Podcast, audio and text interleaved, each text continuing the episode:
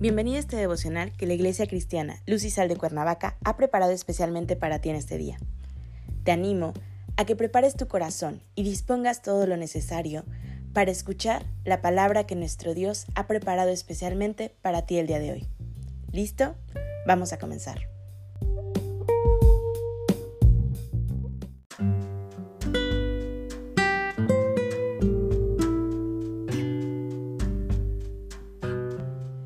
¿Qué tal? Es un gusto saludarte el día de hoy. Bienvenido. Recuerda que estamos en nuestra serie Han llegado los desastres, que la Iglesia Cristiana Luz y Sal de Cuernavaca prepara para ti cada mañana. El tema de hoy es Dios Consolador. Hoy te voy a pedir que tomes tu Biblia y me acompañes al libro de Mateo, capítulo 5, versículo 4. La palabra del Señor dice, Bienaventurados los que lloran, porque ellos recibirán consolación.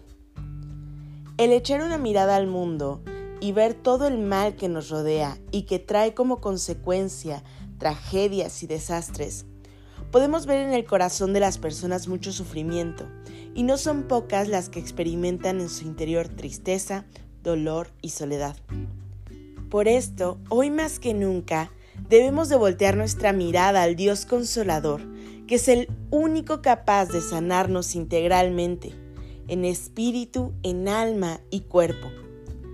Este actuar de Dios consolador, bien descrito en las páginas de la Biblia, tiene una base preciosa para consolar. Se trata de su gran amor.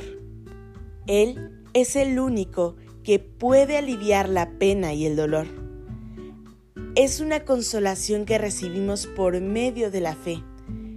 Fe es un don divino tan potente que permite trascender el dolor, transformarlo en fuente de paz, descansando en Dios.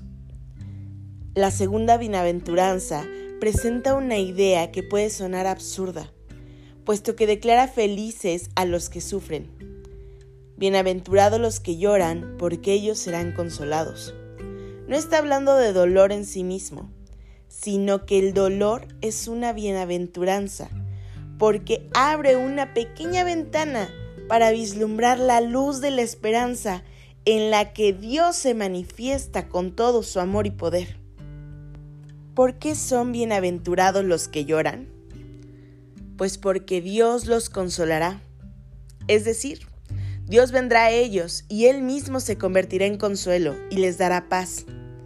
En la multitud de mis pensamientos dentro de mí, tus consolaciones alegraban mi alma, nos dice el Salmo 94, 19. Si nos detenemos un momento, miramos hacia atrás en nuestras vidas y reflexionamos un poco, descubriremos que tantos acontecimientos dolorosos de nuestro pasado, que en su momento nos parecieron desgracias, hoy, al cabo del tiempo, comprobamos que la desgracia se convirtió en hechos en nuestras vidas, donde Dios manifestó su poder dando consolación. Por lo general, cuando alguien se encuentra de repente con el sufrimiento, su primera reacción suele ser la rebeldía. ¿Por qué? ¿Por qué yo? Y la protesta es lanzada en el fondo contra Dios, sin tomar en consideración que aquel a quien se dirige su protesta estuvo en la cumbre del dolor, clavado en la cruz. Y la respuesta al por qué viene siempre de allí mismo, de lo alto de esa cruz. Pero para poder tener un consuelo real, es imprescindible cumplir con una condición, vivir toda la situación en la fe que quiere decir que quien sufre debe venir a Cristo, que llevando con amor las cargas que nos afligen, el dolor, la tristeza, inquietud y preocupación, ganó allí, en la cruz, nuestro consuelo y paz. Dice Isaías, ciertamente llevó Él nuestras enfermedades y sufrió nuestros dolores. Cuando nuestra atención y fe son fijadas en Cristo, y le adoramos en espíritu y verdad, entonces hacen su aparición el consuelo y la paz de Dios. En este momento el dolor y el sufrimiento son vencidos y quien confía en Cristo es vestido de alegría y paz y es entonces que es bienaventurado. Dice el Salmo 30:11, Has cambiado mi lamento en baile, desataste mi silicio y me ceñiste de alegría. Es seguro que en la tristeza, en la enfermedad, en el duelo, en la preocupación, tenemos necesidad de ánimo y consuelo. Cristo es fuente de toda consolación, el cual nos consuela en toda tribulación nuestra, para que nosotros podamos consolar a los que en cualquier aflicción, con el consuelo con el que nosotros mismos somos consolados por Dios. Y quisiera terminar hoy con una verdad. Acompáñame a 2 de Corintios capítulo 1, versículos 3 al 4. Bendito sea el Dios y Padre de nuestro Señor Jesucristo, Padre de misericordias y Dios de toda consolación, el cual nos consuela en todas nuestras tribulaciones, para que podamos también nosotros consolar a los que están en cualquier tribulación, por medio de la consolación con que nosotros somos consolados por Dios. Padre Celestial, gracias te damos, Señor, en este día, por tu amor infinito. Gracias te damos, Señor, por tu misericordia. Gracias porque tú nunca nos sueltas a pesar de que nosotros veamos grande la tormenta. Gracias, Señor, porque nos tienes sujetos de tu mano. Señor, entregamos este día en tus manos.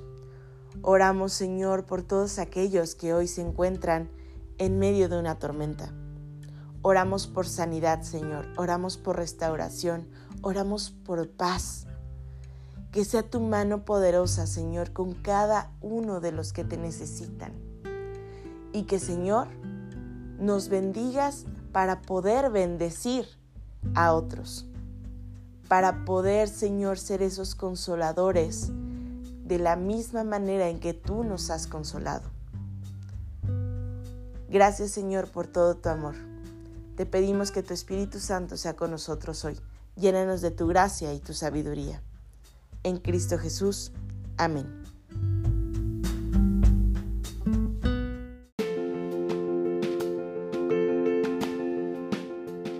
Ha sido un placer compartir la palabra contigo el día de hoy te animo a que no te pierdas ni un solo devocional de esta serie. Te espero aquí el día de mañana. Y recuerda, conecta con Dios.